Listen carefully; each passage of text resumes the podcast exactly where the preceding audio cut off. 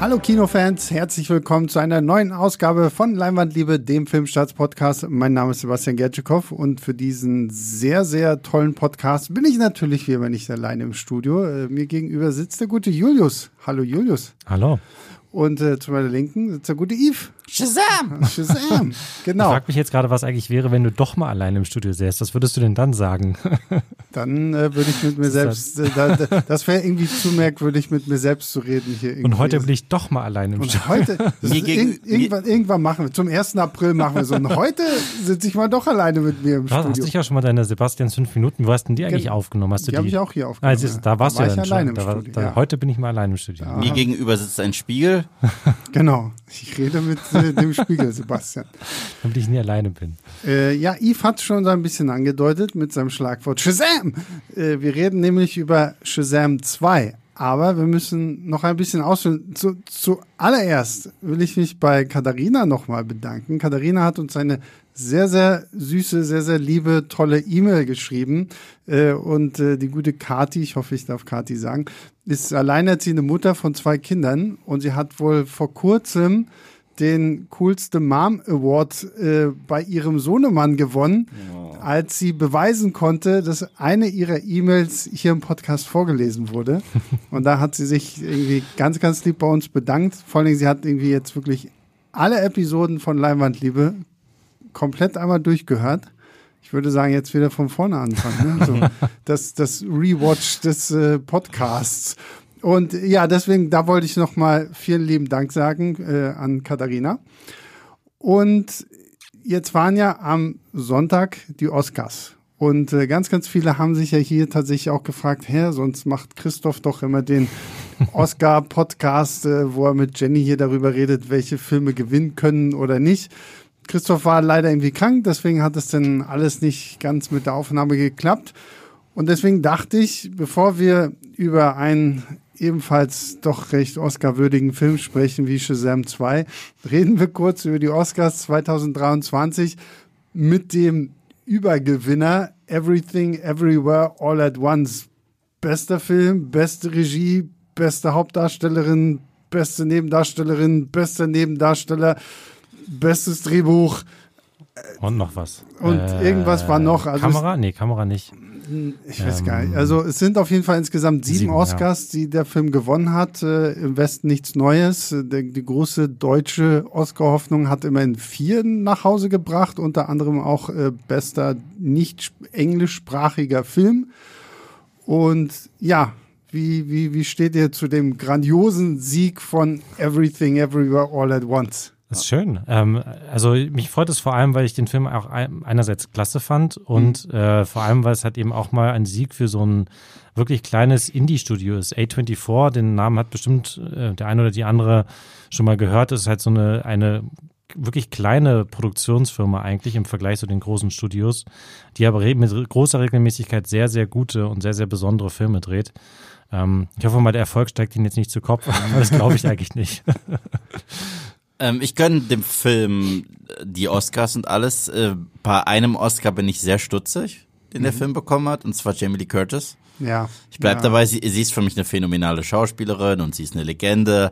Aber wenn ich mir diese Rolle angucke von ihr, da denke ich mir wirklich, wirklich. Ich meine, also ich fand sie, ich fand sie schon großartig und ich glaube, das ist aber so ein, es könnte so ein Fall sein, wo auch, wo sozusagen der in großen Anführungszeichen ähm, äh, so Mut zur Hässlichkeit, wenn ich das mal so nennen darf, äh, wieder belohnt wurde. Das ist ja häufig so, wenn irgendwie Schauspieler oder Schauspielerinnen sich irgendwie für eine Rolle sozusagen mal vom Hollywood-Glanz und Glamour äh, Charlize Theron in Monster. ganz genau, dann ist das quasi schon fast gar- garantiert ein Oscar-Sieg. Ähm, manchmal sind diese Sachen ja dann auch sehr ausrechenbar. Also, Ähm. also Mo, also Mo, unsere gute Seele des Podcasts und ich hat, sind auf eine andere Theorie gekommen, weil ich bin ja der Meinung, ich hätte ihn entweder Carrie Condon aus äh, The Banshees of Inisherin gegönnt oder tatsächlich Stephanie Sue auch aus Everything Everywhere All at Once.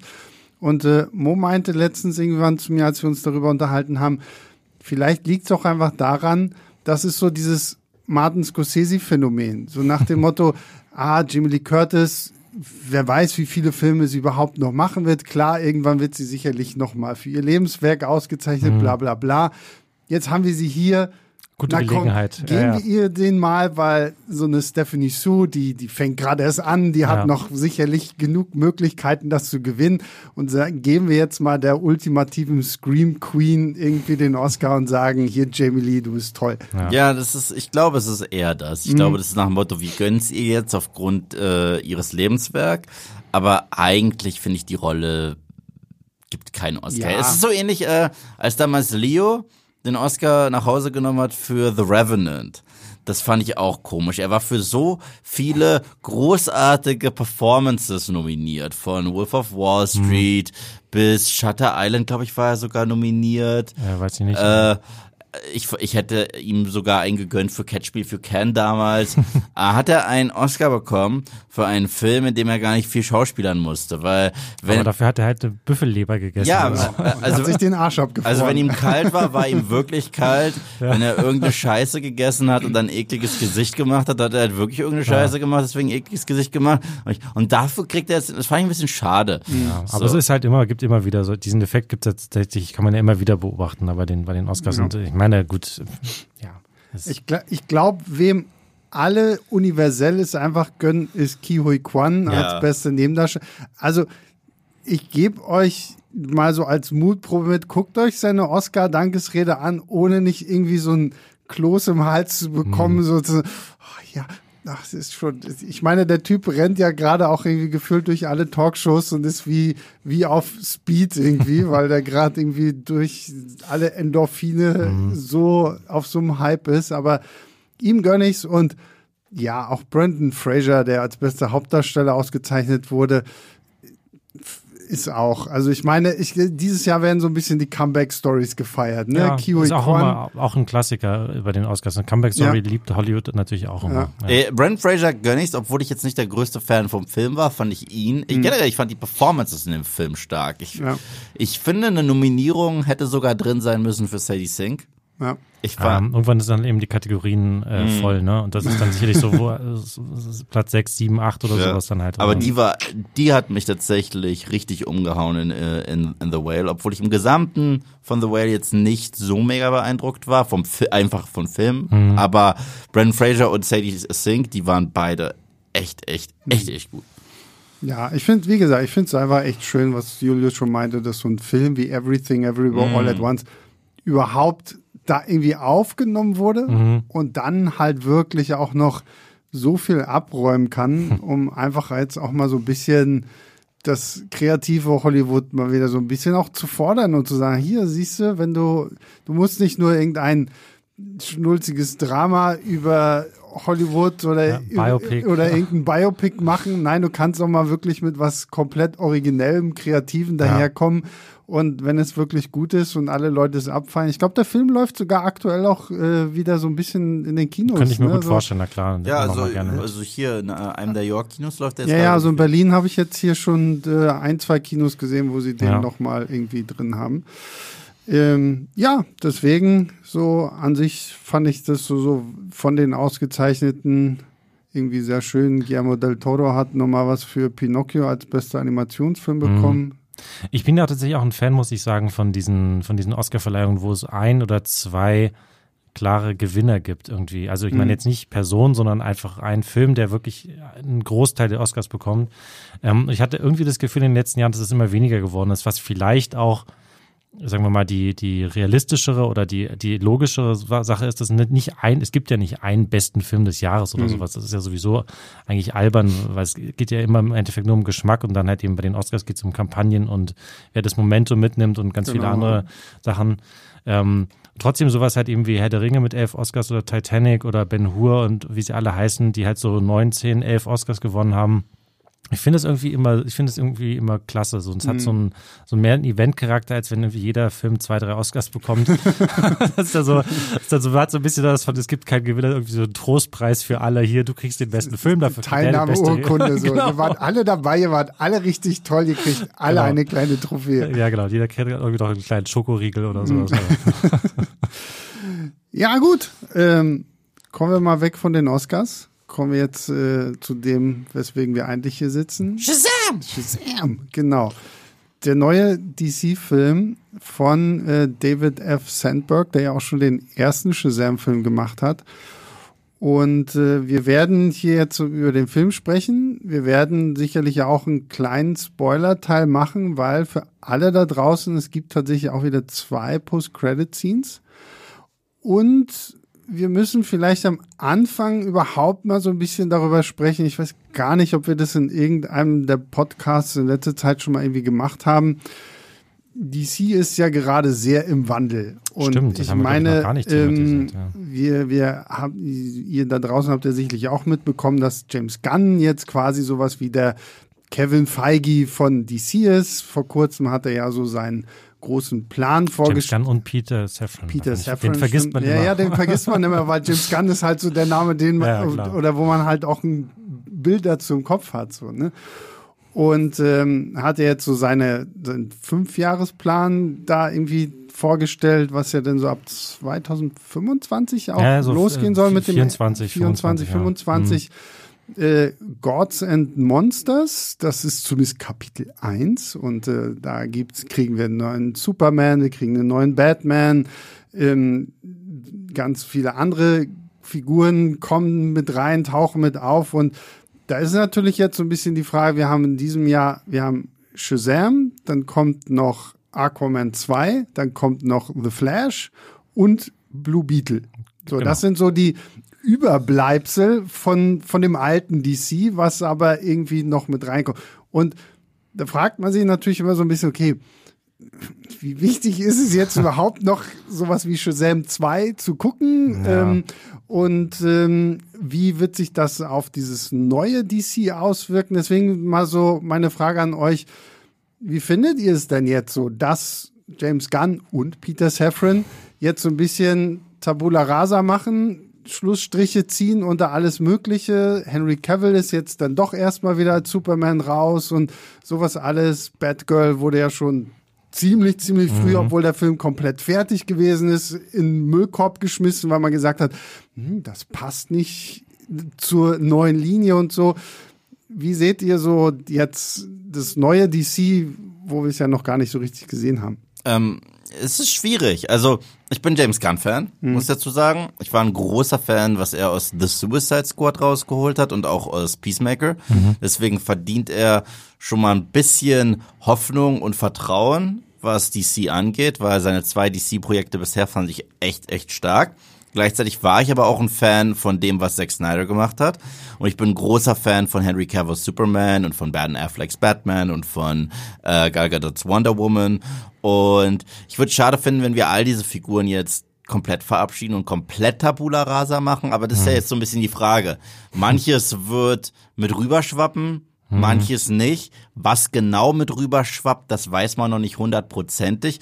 Zum Beispiel, wir wissen bis heute nicht, ob Gal Gadot raus ist. Das wurde bis heute weder bestätigt. Das Einzige, was gesagt wurde, ist, dass James Gunn gesagt hat, ich habe sie nicht gefeuert. Das ist das Einzige, was er gesagt hat. Aber Patty Jenkins Wonder Woman 3 ist tot. Ja, genau. Der, also dieser Film ist auf jeden Fall tot, das kann man sagen. Ähm, dass Henry Cavill zurückgebracht wurde in einem sehr, sehr, sehr, sehr, sehr, sehr schlechten Film für eine Post-Credit-Scene. Äh, das hat die, das war auch das Einzige, weshalb Leute, glaube ich, noch ins Kino gerannt sind, um diesen Film zu gucken, weil es ja schon fast Teil der Marketingkampagne von The Rock war, der immer wieder gesagt hat, wir brauchen Superman zurück. Und mein Superman ist Henry Cavill, ist euer Superman sicherlich auch. Ich so, ja, ist er. Aber Black Adam war ganz schön scheiße. So. Also ich, ich verstehe auf der anderen Seite, dass es irgendwo notwendig ist, weil die hatten ja auch viele finanzielle Flops. Und die hatten ja auch kontinuitätsmäßig echt ja, Es gab Schwierigkeiten. nie wirklich einen roten Faden und oder halt irgendwie eine Linie, so einen richtigen, so ein richtiges, richtige große Idee dahinter, zumindest nicht mehr seit Zack Snyder dann halt eben rausgekickt wurde. Also mir geht das ganz genauso. Ich habe da auch, ich sehe das auch ein bisschen mit einem lachenden und einem weinenden Auge, weil ich eben diese, diese Ära eigentlich auch größtenteils sehr überzeugend fand, mit Ausnahme von Black Adam.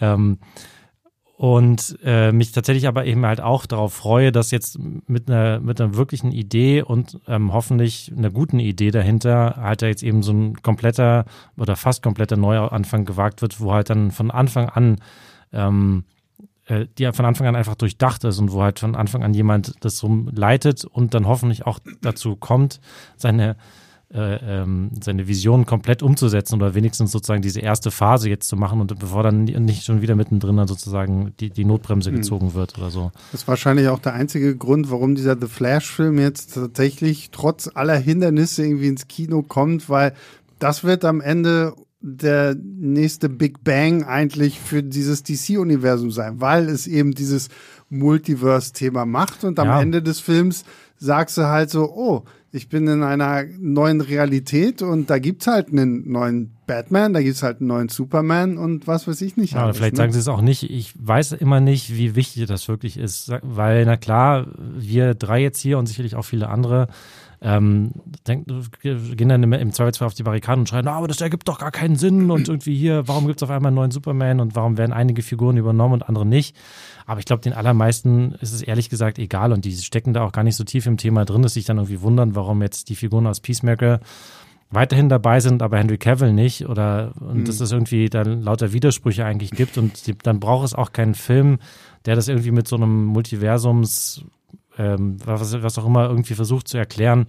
Ich bin da mal gespannt, was da, ob The Flash wirklich da irgendwie was dazu beiträgt oder ob es einfach nur sozusagen noch ein weiterer Film ist, der in dieser alten Kontinuität spielt und dann wird halt so mehr oder weniger so ein so ein bisschen so. Hm.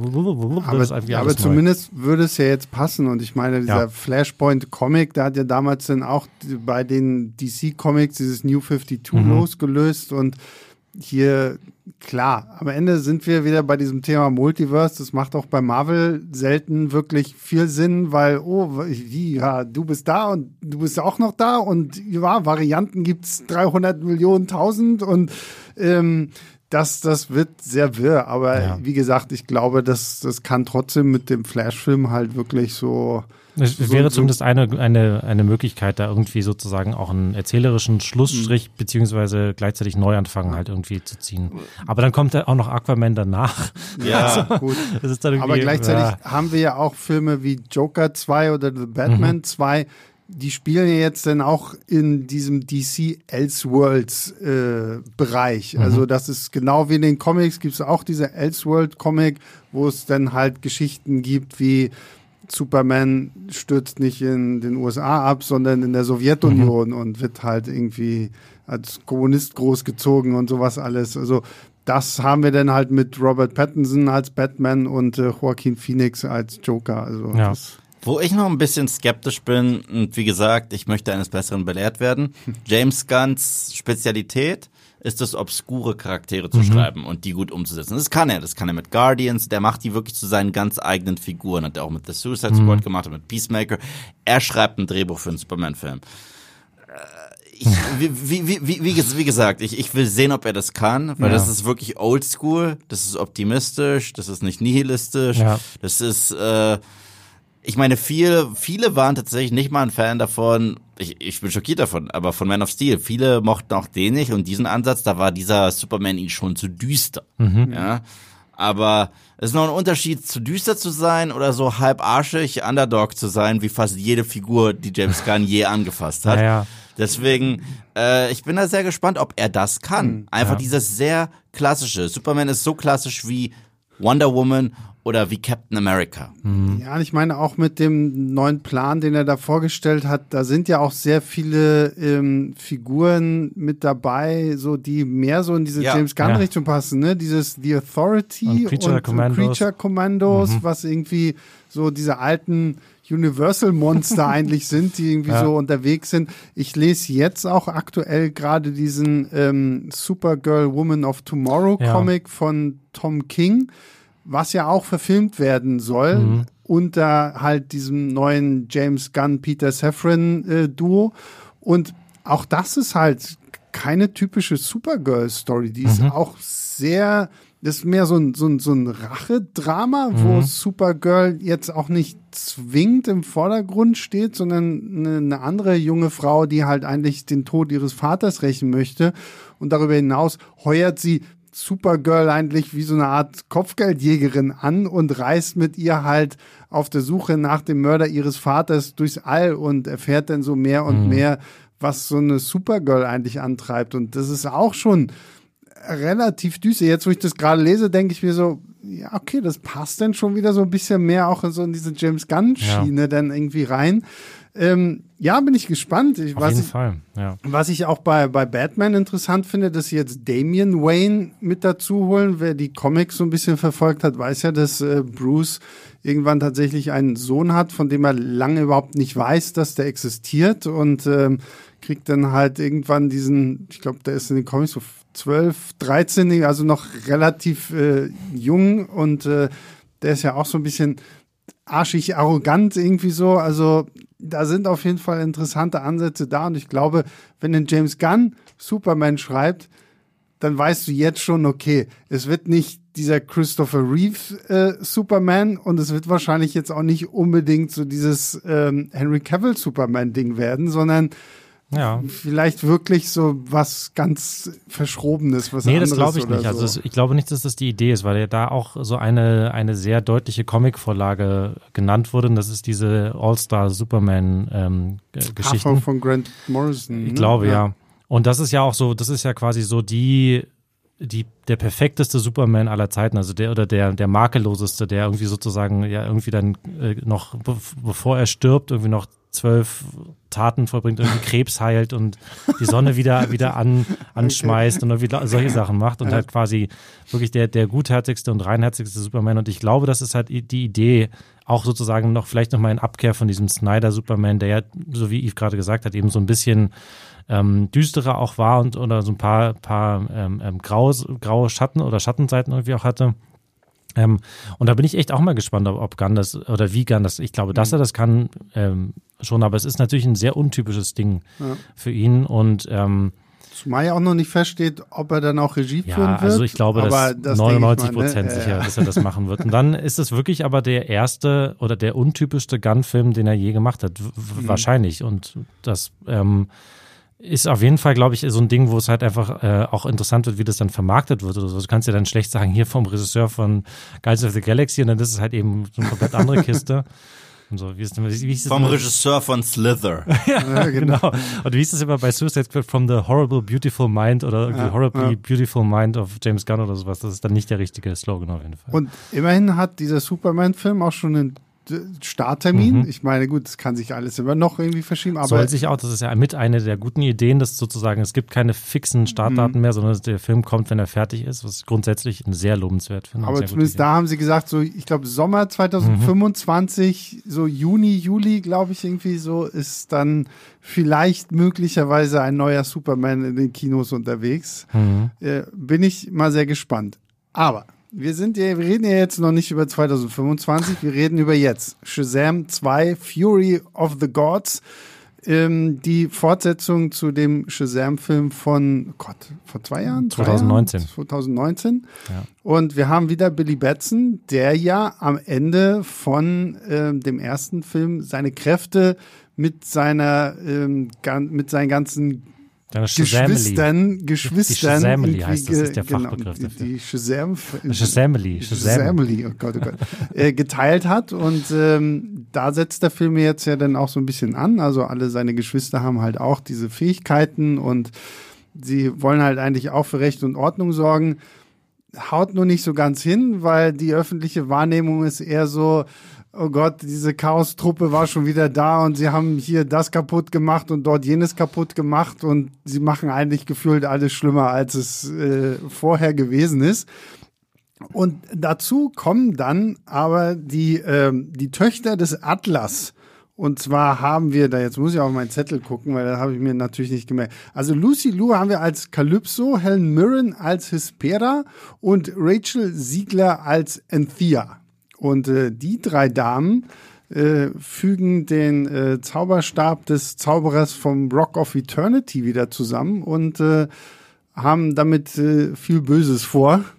Und äh, deswegen muss ein guter Shazam jetzt hier natürlich samt Shazamily ähm, wieder antreten und loslegen. Und äh, ja, wir legen jetzt auch mit diesem Film los. Wie fandet ihr denn den ersten? Den fand ich überraschend gut. Ja, das war tatsächlich so von all diesen DC-Filmen Es ist wahrscheinlich der mit dem größten Herz gewesen, mhm. tatsächlich. Ich war damals, im, ich habe die Interviews sogar dafür gemacht, habe den in London geschaut und dachte mir, der Trailer sieht eigentlich richtig spaßig aus. Es war so zu einer Zeit, wo auch Birds of Prey ungefähr rauskam und den mochte ich gar nicht. Mhm.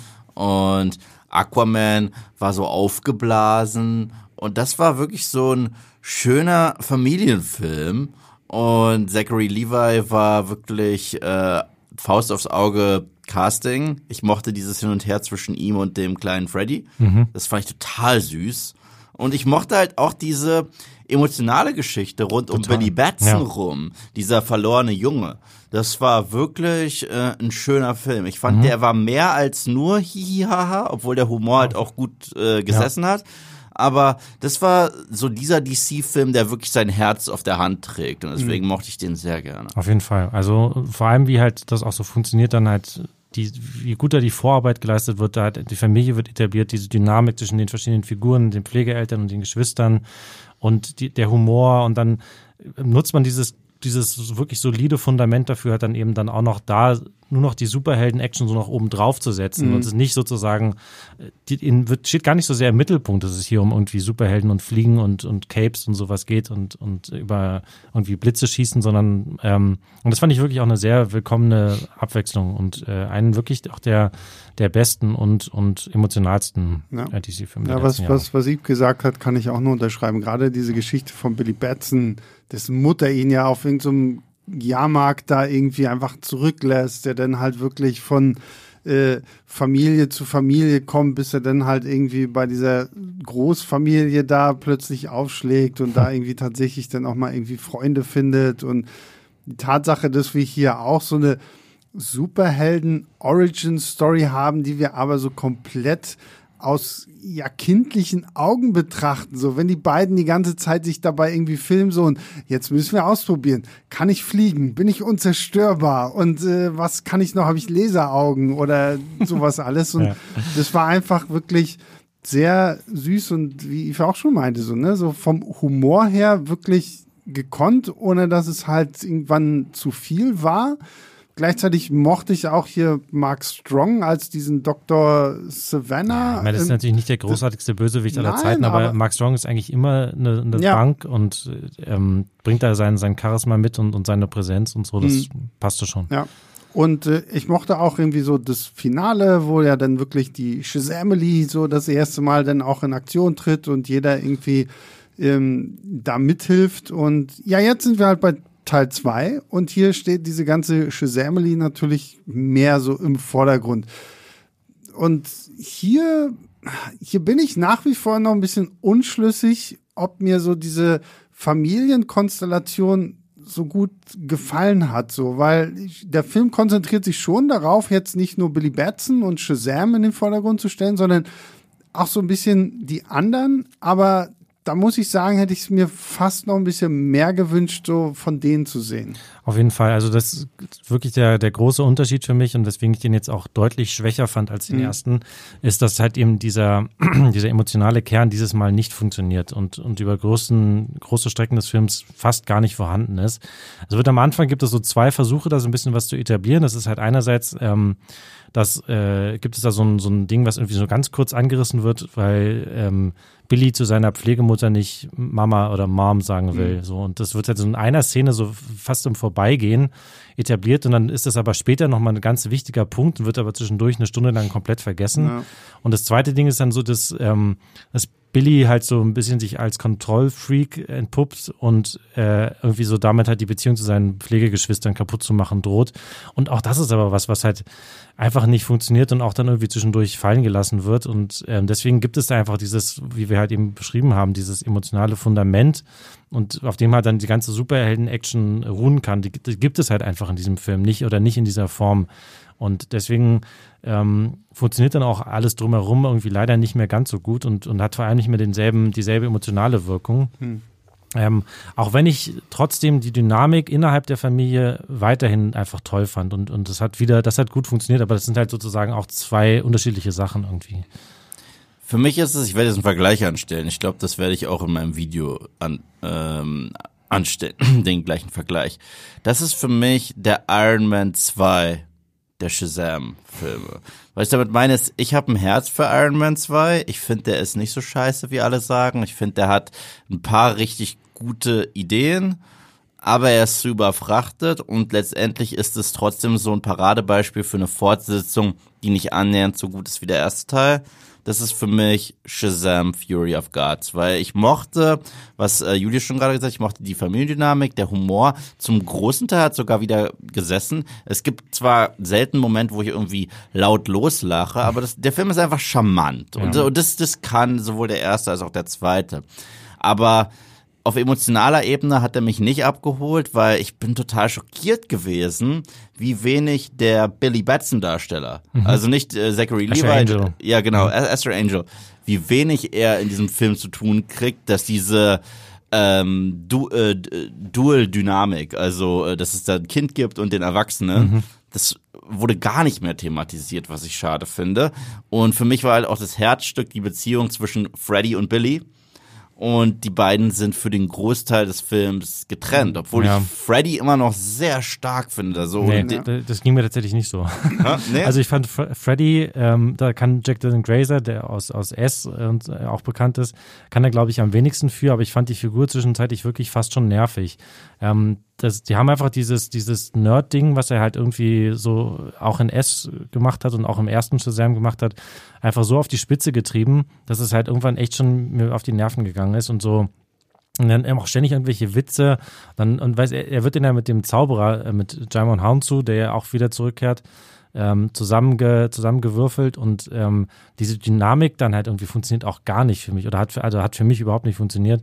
Ähm, und dann macht er irgendwie ständig irgendwelche komischen, so, so, so Nerd-Insider-Magie-Witzchen, irgendwie so, kannst du uns nicht in, in, eine Gaswolke verwandeln oder sowas. Und das ist irgendwie so, mhm. das ist wie, ach, guck mal, ich guck noch mal kurz ins Dungeons Dragons Handbuch an, was, was, so, was sagt denn so ein Nerd an dieser Stelle oder sowas. Das hat irgendwie für mich überhaupt nicht funktioniert. Ich hatte bei Freddy auch so ein bisschen das Gefühl, so, als, weil, weil Eve hat ja schon gesagt, so Billy Batson ist jetzt so ein bisschen raus aus diesem Film. Und als Ersatz dafür bekommen wir dann Freddy.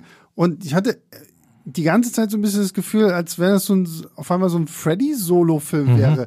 Weil wir haben Freddy, der halt immer noch irgendwie an der Schule halt auch noch gemobbt wird, aufgrund der Tatsache, dass er halt immer noch an Krücken laufen muss und sowas alles.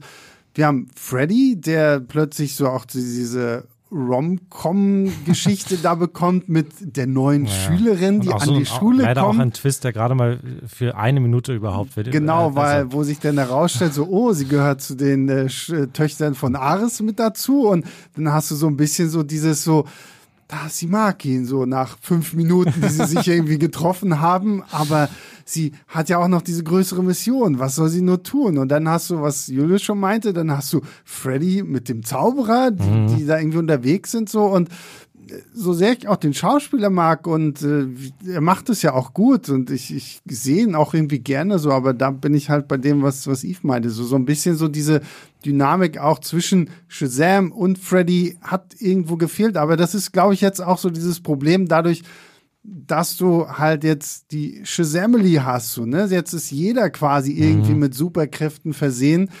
Und da wird es natürlich dann schwierig, weil du kannst nicht am Anfang des Films kommen und sagen so, jetzt passiert was total krasses und alle haben keine Fähigkeiten mehr, außer ja. Billy Batson. So ein bisschen so, ne? machen sie das so ein bisschen schon, ne? machen sie Ja, naja, klar, das meine ich ja so, ne? Das, ja, das versuchen sie dann halt irgendwie im Laufe des Films immer so ein bisschen wieder mit reinzubringen. Aber ist ja. für mich ehrlich gesagt irgendwo auch ein bisschen Cheaten so, weil ich, wenn ihr mir schon am Ende von Teil 1 sagt, okay, jetzt gibt es eine ganze Familie von Superhelden, ja, dann müsst ihr auch irgendwie damit klarkommen, die halt in Teil 2 mhm. umzusetzen und da finde ich, äh, ist diese Balance nicht so wirklich da. Ja, ich weiß gar nicht, ob mich das so sehr gestört hat, dass, dass die, dass die auch irgendwie alle noch was zu tun bekommen, finde ich eigentlich sogar gut und oder zumindest jeder so einen kleinen Mini Bogen irgendwie bekommt oder mhm. einen kleinen Mini, irgendwas, was sie sozusagen antreibt oder, oder beschäftigt. Für mich ist eher das Problem wirklich gewesen, dass ich Gefühl hatte, diese, die Idee, ähm, Freddy zu einer zweiten Hauptfigur quasi zu machen, war einfach, ein, ist einfach eine Schnapsidee Mhm. gewesen und ist irgendwie, ähm, dadurch gerät dann halt eben, so wie Eve meinte, Asher Angel oder halt Billy Batson in, in, in den Hintergrund. Ähm, und ähm, irgendwie halt eben auch alle anderen äh, werden dann halt irgendwie auf den auf so eine noch noch weiter ins Abseits irgendwie geschoben. Ähm, und dann hat mir das halt eben auch einfach nicht gefallen, was sie da gemacht haben. Wenn das jetzt super lustig gewesen wäre und irgendwie ganz ganz toll, dann wäre es vielleicht auch was anderes gewesen. Aber so war es halt eben nicht für mich.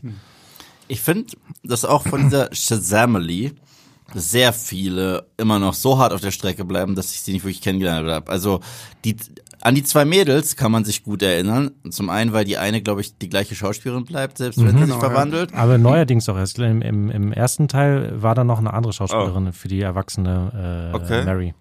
Aber, ähm, aber sie hatte ja eh schon einen leicht größeren Arc als die anderen Geschwister, äh, weil sie die älteste ist. Genau. Ja. Und die ganz kleine, die als Megan Good, glaube ich, ist ihr Name, Genau. wenn sie sich, die ist wunder, die ist so putzig immer noch. Und, In, in, in beiden Versionen. beiden Also, Versionen, ja, das ja. ist halt die absolute Szenendiebin, ja. aber es ist halt umso putziger, wenn du so eine erwachsene Frau hast, die sich irgendwie immer noch so verhält, was, Ja. was total süß ist. Und das macht die auch klasse. Aber den Rest, wenn du jetzt also auch äh, Freddys zweite Person rausnimmt, Adam Brody übrigens tolles Casting dafür, also perfekt. das könnte Das auch einfach sein. ja. Aber so den Rest, ich so, ihr seid halt auch da. Ja, so, genau. Die, äh, die, die ver vergisst man irgendwie dann auch. die, die, so zwei anderen, schnell, die so, zwei ne? anderen Jungs, ich so, stimmt, euch gibt's. Und selbst die hatten in ihren Rollen als Kids im ersten Teil mehr zu tun. Da hatten die irgendwie alle mehr ö, Mhm. leichte Charakterzüge. Diesmal ich so, ah, du bist der, glaube ich. Ja, der eine ist halt der Gamer, ne, und, Mhm. und der andere wird halt jetzt, wird halt jetzt äh, etabliert, dass er schwul ist. Und das ist so alles, was mit denen passiert. Und Aber auch das zum Beispiel, das war auch so, so, das finde ich halt dann immer so schade, so, weil das finde ich war auch so, so reingerotzt. So, du siehst einmal im Film, dass er sich irgendwie so eine Werbung anguckt, wo so ein halbnackter Mann da ist und das muss dir denn schon reichen, damit man am Ende sagt so, okay, der ist jetzt homosexuell. Ja, so, ne? ja. Das, ähm, ja, finde ich dann immer ein bisschen, aber wie gesagt, was Yves meinte, da gebe ich dir vollkommen recht, so, so viele davon gehen halt einfach echt dann so ein bisschen unter. Und das ist, glaube ich, halt dieses Problem der Shazamily an sich irgendwie, Es sind dass zu viele du halt, Charaktere. du hast halt, ja, und vor allen Dingen, du hast zu viele, die eigentlich sind wie unsere Hauptfigur, so, ne? Also ich meine, die Fähigkeiten, die sie haben, sind ja alle fast die gleichen. Es ist ja nicht so, kaum zu glauben, das ist ja wie bei den Eternals so, wo du halt, wo halt jede Mhm. Figur eine bestimmte Fähigkeit hat. So, Ja. das wird zwar hier so ein bisschen Ja, ja. angedeutet, dass so die, einer die, ist der Stärkste, einer ist die Schnellste, einer ist die Weise und so. aber so das bisschen, kommt, das hm. kommt nicht so richtig rüber, weil klar, wenn man Shazam halt aufschlüsselt, dann ist es ja ne die Weisheit von Salomon und die Stärke von Herkules Mhm. und sowas alles so. Das, das finde ich fehlt so ein bisschen so diese Differenzierung der einzelnen Figuren. Das hätte vielleicht auch nochmal einen großen Unterschied gemacht, Mhm. wenn man die halt wirklich stärker nach diesen Fähigkeiten aus diesem Shazam-Namen irgendwie aufgebaut hätte. Ich habe auch so ein bisschen das Gefühl, dass das irgendwie auch so ein, so ein Fall ist, wo einfach mehrere Drehbuchfassungen dann irgendwie ineinander geschrieben wurden. Also ich könnte mir, das ist einfach zu deutlich, dass es da mal die Idee gab, man, wir haben sozusagen jetzt wieder so eine, also Billy sollte mehr im Mittelpunkt stehen und hätte diese Entwicklung durchlaufen von er lernt seine Familie mehr zu akzeptieren und sagt dann halt eben am Schluss auch wieder Mom zu seiner, zu seiner Pflegemutter oder nicht wieder, sondern erstmals Mom zu seiner Pflegemutter und lernt gleichzeitig auch das Loslassen oder nicht so sehr zu klammern, weil das halt irgendwie die, ähm, weil das halt aus seiner Vergangenheit rührt und das wird halt aber irgendwie mal so kurz angerissen Ja. und mal so so äh, so ein bisschen küchenpsychologisch irgendwie erklärt und so und dann ist das aber halt eben spielt das keine Rolle mehr, weil dann halt im Mittelteil einfach viel zu viel anderer Kram passiert. Und das ist eigentlich schade, weil halt ähm, so gibt's halt einfach so eine Entwicklung ist halt dann einfach nur noch Behauptung und ähm, und das hat halt eben nicht mehr dieselbe emotionale Wirkung wie halt so dieser wirklich tolle Moment in dem ersten Film, wo er da seine, seine Mutter zu Hause besucht und halt wirklich so einen absoluten Tiefschlag verpasst bekommt und dann halt eben danach dann trotzdem sich auch wieder wieder aufbaut und dann diesen diesen wo er dann runterspringt von dem Hausdach und sich halt im Sprung verwandelt auch so eine super geile Szene. Ähm, und die halt sozusagen dann ähm, direkt sich daraus entwickelt. Und so einen Moment gibt's dann halt einfach in diesem Moment äh, in diesem Film nicht. Oder wenn es ihn gibt dann halt er nicht dieselbe Wirkung weil halt einfach das fehlt die Vorarbeit. Ja, und wenn wir über die Shazamily sprechen, dann müssen wir natürlich auch über die Atlas Family sprechen, weil da haben wir jetzt, da wird ja dann so ein bisschen das Gegenkonstrukt aufgebaut. Hier haben wir den drei Schwestern, ähm, die jetzt halt versuchen wollen, irgendwie das Erbe ihres Vaters anzutreten und hast du nicht gesehen. Und die fand ich echt sehr anstrengend, muss ich ganz ehrlich sagen, weil ja. so die, die Charakterzeichnung dieser ähm, drei Schwestern war irgendwie von Anfang an halt sehr offensichtlich. Du hast halt Rachel Siegler, die halt noch so die harmloseste von all denen ist, wo du ja auch so von Anfang an weißt, so, na gut, die wird sich mehr auf die Seite der Helden stellen.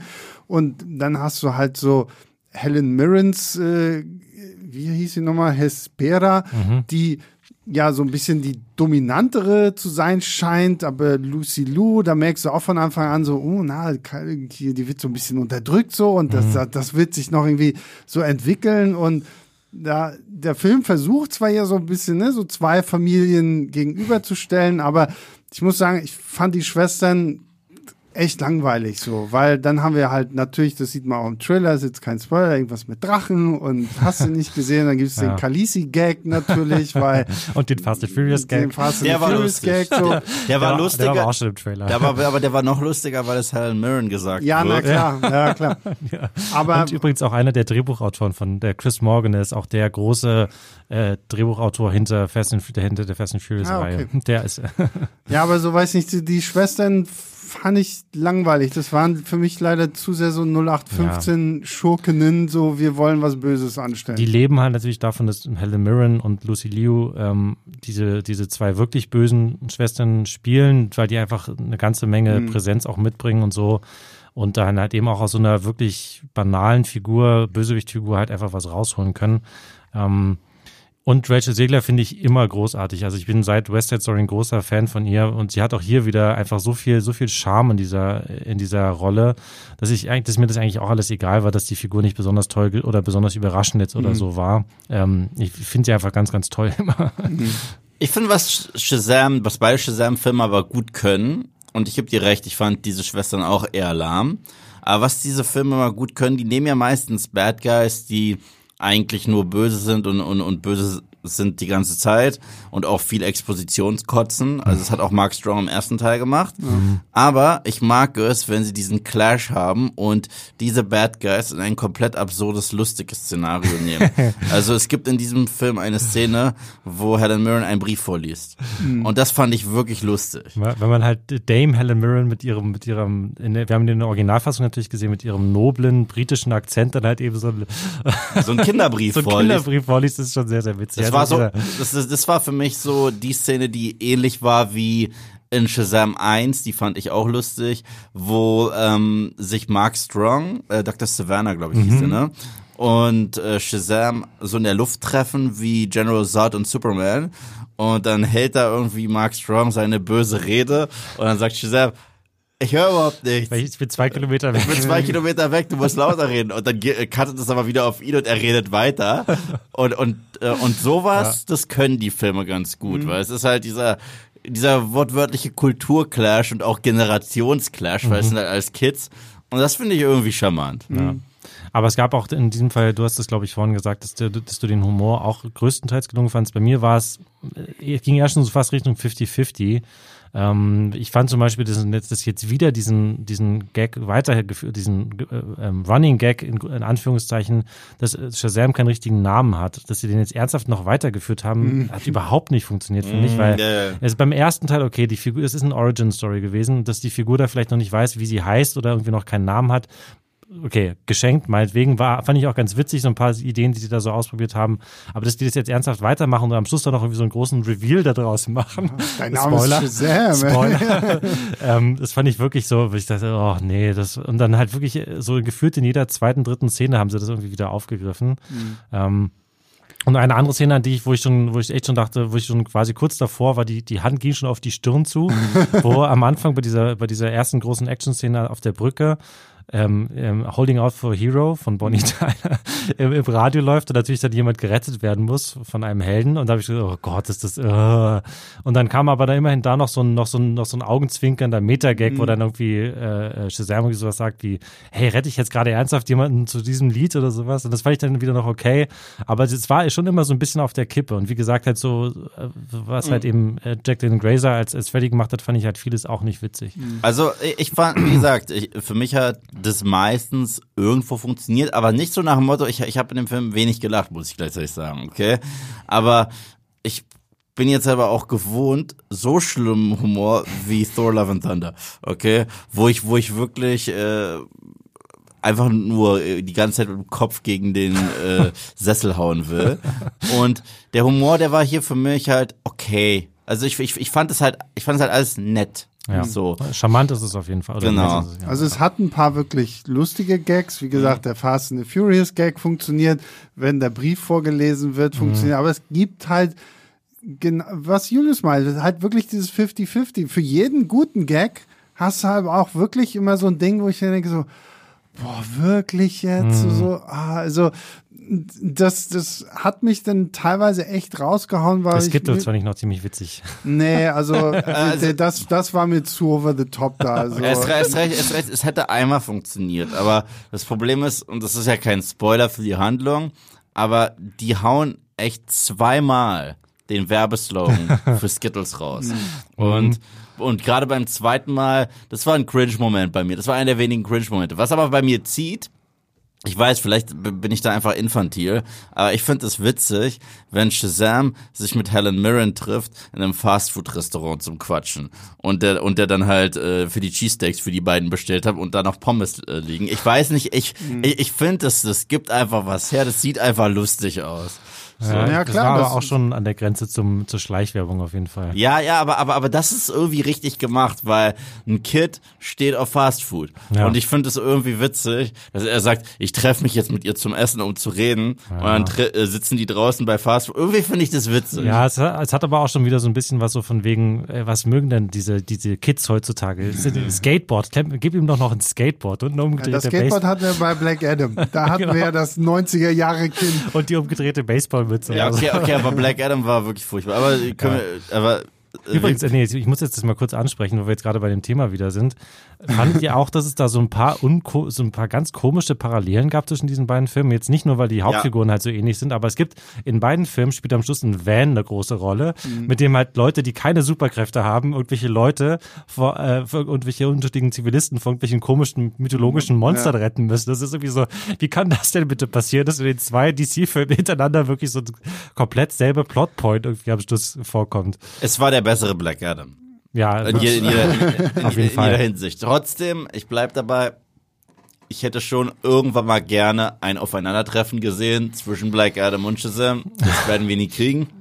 Aber was? Jack, äh, äh, hier, Dwayne Johnson hat doch gesagt, dass das auf jeden Fall noch kommt, dann in der zweiten Phase des neuen DC-Universums. Ja, also die, die Balance hat sich komplett verändert im ja, DC. Auf jeden Fall. Jo, stimmt. Der wurde rausgeschmissen. Hierarchy of Power. The Hierarchy of Power. James Gunn ist da. Tschüss, ja. The Rock. Oh Mann, der wurde letztens noch auf dem roten Teppich nochmal. Also wir beim Thema Oscars wieder, ja, ja. Ja, oh wow. Also du merkst, dass er halt ein Lächeln hat, weil The Rock ist ja so, so ein Team. kurz, erzähl mal kurz für alle, die nicht wissen, was passiert ist, was genau passiert ist. Naja, The Rock äh, hat ja sehr, sehr große Töne mhm. gespuckt, mhm. als, äh, als es um das Marketing von Black Adam ging, meinte, größter Film überhaupt und die Hierarchie vom ganzen DC-Universum wird sich verändern. Und Superman zurück. Und, und ich hole so. Superman zurück und dieser Film, oh mein Gott, dieser Film. Und dann war dieser Film scheiße und ist halt auch an den Kinokassen baden gegangen. Und Superman wurde abgesägt. Superman wurde abgesägt und Black Adam ist wahrscheinlich auch abgesägt. Und dann wurde der jetzt auf dem roten Teppich gefragt, ja, wie stehen Sie denn eigentlich dazu, dass Sie äh, so dafür waren, dass Henry Cavill zurückkommt und er jetzt wieder weg ist und du siehst einfach so eine Krampfader auf, auf, auf The Rocks Glatze, der ja normalerweise damit davonkommt, sehr viele schlechte Filme zu machen, die aber einfach Geld machen. Mhm. Und dieses Mal auch noch unter dem DC-Branding hat's nicht hingehauen. Ich glaube, das, das äh, hat seinem Ego sehr wehgetan. Ja, und vor allem, er ist ja schon seit Jahren mit diesem Film hausieren Yeah. gegangen und so, das wird der krasseste Film und ich, ich Ja. freue mich so, Black Adam zu spielen und sowas alles. Und, da, und dann ist seine Antwort, ja, das ist so wie in einem Footballteam, wenn du den besten Quarterback hast und so weiter und so fort, aber irgendwann kommt halt ein neuer Coach rein und sagt, ja, aber es ist nicht mein Quarterback, deswegen brauche ich einen neuen. Ich meine, wir sind sehr stolz. Black Adam, super. Ich, aber, aber ist halt so roter Teppich, bla bla. Genau. Ja. Soll er auch sonst sagen, ne? ähm, er hätte den, den, den Axel Schulz machen können, weil, weil als der sein großes Comeback gefeiert hat und irgendwie in, in der ersten oder zweiten Runde dreimal hingefallen ist schon und der Kampf vorbei ist, ist der Reporter reingerannt und hat gefragt, Axel, was war los? Er sagt, ah, was soll ich sagen? Ich hab Scheiße geboxt. Das war charmant. Das war ehrlich. Das ist Ja. ehrlicher als irgendwelche Geschichten über Trainer Ja. und äh, sonst was zu Ich, erzählen. ich werde es nie vergessen. Ich weiß, es tut gerade gar nichts zur Sache, aber ich habe mich damals für dieses Comeback von Axel Schulz mit einem Kumpel getroffen. Wir haben uns in eine Bar gesetzt, da Pizza reinbestellt und äh, auf RTL oder so lief, glaube ich, eine Stunde lang das Leben von Axel Schulz, also seine Karriere und die war nie besonders eigentlich, wenn man sich so anguckt. Und dann geht der Kampf los und unser Essen ist noch nicht mal da und der Kampf ist schon vorbei. Aber dann sagt er zumindest, oh, soll ich sagen, ich hab Scheiße geboxt. Das war, Das ist wenigstens ehrlich. Kommen wir aber zurück zu Shazam 2. Wie stehen wir denn zur Action? Ja, äh, ich habe ja vorhin schon angedeutet, dass das für mich ähm, dann größtenteils auch nicht so funktioniert hat, weil halt eben einfach dieser Unterbau gefehlt hat. Das ist halt irgendwie was von irgendwie nur CGI-Spektakel zu irgendwie was emotional mitreißendem äh, äh, macht. Und das fängt halt eben an mit dieser ersten Szene, die wir, glaube ich, ja auch schon kurz erwähnt haben, wo sie diese Brücke, eine Hängebrücke einstürzt und die Shazamily kommt halt irgendwie da an und sie retten die Leute. Es ist irgendwie alles nett gewesen, es war alles solide, es war teilweise halt nicht so gut, äh, die Effekte. Der Film ist aber, glaube ich, auch nicht so teuer gewesen wie viele andere Blockbuster-Superheldenfilme. Ähm, und dann ging es so ein bisschen so weiter, dass es halt, dann gab später nochmal so eine zweite große Zerstörungsszene, weil diese Brücke zerfällt dann auch in Einzelteile und dann müssen die Leute noch gerettet werden und ähm, später wird dann irgendwie noch äh, halb Philadelphia zerstört und das hat mich aber alles irgendwie auch komplett kalt gelassen. Ähm, ich weiß nicht, ob es eine wirklich gute Action-Szene in diesem Film war. Vielleicht am, am Schluss, du hast den, den Drachen vorhin schon angesprochen. Auch davon war schon ziemlich viel im Trailer zu sehen, deswegen ist es jetzt kein großer Spoiler. Aber quasi der große Schlusskampf gegen den Drachen, den fand ich immerhin visuell ziemlich gut. Ähm, aber jetzt auch nicht so, dass mich irgendwas da begeistert hätte, muss ich sagen. ich fand die Action extrem lahm. Ja. Also es gibt eine Szene, die sieht man schon im Trailer. Das ist keine Action-Szene, aber das ist zumindest eine coole visuelle Sequenz, wo es dunkel ist und Shazam nach oben fliegt und der da so einen Stab hält. Und äh, weil sein, sein Blitzsymbol auch so leuchtet, sieht es einfach cool aus. Es sieht halt aus wie so ein Comic-Panel. Aber ich kann nicht glauben, dass ich jetzt sage, was ich jetzt sage. Weil ich bin Irgendwas mit Black Adam? Nee, nee. Und zwar, ich, ich, ich bin ja ein großer Comic-Fan und Comic-Film-Fan und schon immer gewesen. Und egal, wie lange sich das mittlerweile schon zieht, im ersten Akt dieses Films habe ich das erste Mal eine Stimme in meinem Kopf gehört, die gesagt hat, ich kann diese Mainstream-Superheldenfilme nicht mehr gucken. Also ich, ich, ich weiß auch, ich, es, es war einfach da. Danach war es ein bisschen besser, weil dann war es wieder ein bisschen kurz charmant und aber wenn es einfach nur so diese nette Komödie war, war ich dann schon wieder eher ähm, empfänglich dafür. Ja. Aber ich war kurz und, und wenn ich auch schon wieder so eine austauschbare Armee von Freaks sehe, ich, ich, ich bin mittlerweile Ja. an diesem Punkt, wo ich sage, ich kann weder bei Marvel noch bei DC, ich kann es nicht mehr. Es ist, es ist, es ist. Ja. Siehst du, siehst du, und dafür, komm, gib mir die Faust. Mhm. Dafür liebe ich diesen Mann, weil ich hatte exakt den gleichen Moment. Wirklich? Ich hatte exakt den gleichen Moment. Ich sitze, glaube ich, so nach einer halben, dreiviertel Stunde im Kino. Ich dachte mir wirklich so, so, boah, ey, es ist, es ist schon wirklich, es ist halt leider auch, und auch wenn das alles charmant ist und die Schauspieler alle irgendwie toll sind, es ist hier halt wirklich so dieser gleiche Einheitsbrei. Okay, es kommen wieder Leute. Dann haben wir so ein bisschen, oh, könnt ihr euch noch an den Simpsons-Film erinnern? Da haben wir so eine Glaskuppel über Springfield gesetzt. Oh, das machen wir hier jetzt Immerhin auch gibt's mal. zwar kein, kein Blue Sky Beam, Aber, aber, aber daraus wird irgendwie auch nichts gemacht, dass diese Kuppel da ist. Und ich habe mir auch gedacht, so, es ist, dieser Film rattert halt irgendwie einfach alles ab, was du halt schon tausendmal gesehen hast. Und die Actionsequenzen finde ich, fand ich wirklich lahm. Da muss ich wirklich sagen, das hat äh, der erste Teil viel charmanter einfach gemacht, weil Ja. da halt auch viel so dieses Tölpelhafte noch drin war, weil, oh, ich weiß ja noch gar nicht so richtig, ja, wie geht denn das mit meinem Fliegen und wie stark bin ich jetzt eigentlich? Und da bin ich an den Punkt irgendwann auch gekommen, weil auch die, die, die Schurkinnen fand ich halt irgendwie lahm und da dachte ich mir so, Mensch, hätten sie mal doch die Post-Credit-Scene aus dem ersten Ja. Teil irgendwie genommen, weil da trifft ja Dr. Savannah auf, ähm, ich habe den Namen dieser Raupe vergessen. Es gibt- Mr. Mind. ähm, Genau, stimmt. Da gibt's ja dann diese komische Raupe, die irgendwie in den Comics ja durchaus äh, sehr, sehr interessant ist und da auch ganz andere Sachen andeutet. Hier ignoriert man das halt, geht dann aber einfach voll in so dieses wieder super generische Zeug, wo ich mir denke so, okay, also wenn das der erste Superheldenfilm ist, den ich jemals in meinem Leben sehe, dann sitze ich da und sage, okay, cool, dann, dann passt das alles, große Zerstörung, Monster und sowas alles. Aber es ist jetzt mittlerweile schon der gefühlt 300. Superheldenfilm, den wir irgendwie hier gucken, seit wir diesen Podcast machen, seit wir hier irgendwie bei Filmstart und Moviepilot äh, arbeiten. Und da hat mich das einfach nicht, nichts mehr so richtig vom Hocker gehauen, Nee. dass ich jetzt noch irgendwie was habe, wo ich so sage, oh, oh hier, weißt du, da noch, weißt du, da noch so. Und das fand ich einfach irgendwie schade. Und es ist schön, dass du diesen Moment im Kino irgendwie auch hattest, weil ich hatte ihn dann. Ich, ich, ich hatte ihn auf der Brücke, da hatte ich ihn ganz krass. Auf der Brücke und dann zum Schluss, als es wieder komische Monster gab. Ja. Weil das Ding ist halt auch, wir haben, doch, wir haben schon über die Action geredet, ich glaube, und wir alle drei sind nicht begeistert von der Action. Muss aber auch sagen, im ersten Teil war die Action nicht gut. Ich habe den ersten Teil ein zweites Mal gesehen. Ich mag den Film auch sehr gerne. Das Schwächste am kompletten Ja. ersten Film ist das Ende, wo es dann einfach nur diese komischen Monster gibt und diese Shazam-Familie. Aber da ist man noch so ein bisschen hypnotisiert zu sagen, oh, die sind jetzt alle groß. Genau. Aber, aber, aber die Action an sich zieht sich da, finde ich, auch ein bisschen Nein, zu lang. Und es ist auch da nicht wirklich technisch alles Nee. perfekt umgesetzt, weil halt auch da das Budget nicht, Genau. nicht so groß war und so. Das ist, ähm, aber da lebt es halt eben davon, dass man halt, dass man halt schon in den Film investiert ist. Und wenn Mhm, der Film halt sozusagen diese, dieses Level an, an emotionaler ähm, äh, Überzeugungsarbeit Mhm. nie, nie leistet und das und dann direkt am, am Anfang aber die erstmal so eine, wie du gesagt hast, so eine generische CGI-Action-Sequenz von der Stange vor den, von Latz knallt und dann halt eben so einfach nur so weitermacht, größtenteils, dann ist das halt auch wie besonders bitter und in diesem Fall halt eben nochmal, weil halt eben der erste Film halt auch so, so anders eigentlich war. Und das ist so traurig eigentlich und, und so schade, dass ähm, das jetzt beim zweiten Teil wirklich so, wirklich in diese typische Sequel-Falle getappt sind. So alles nach dem Motto größer, schneller, weiter, lauter, ne?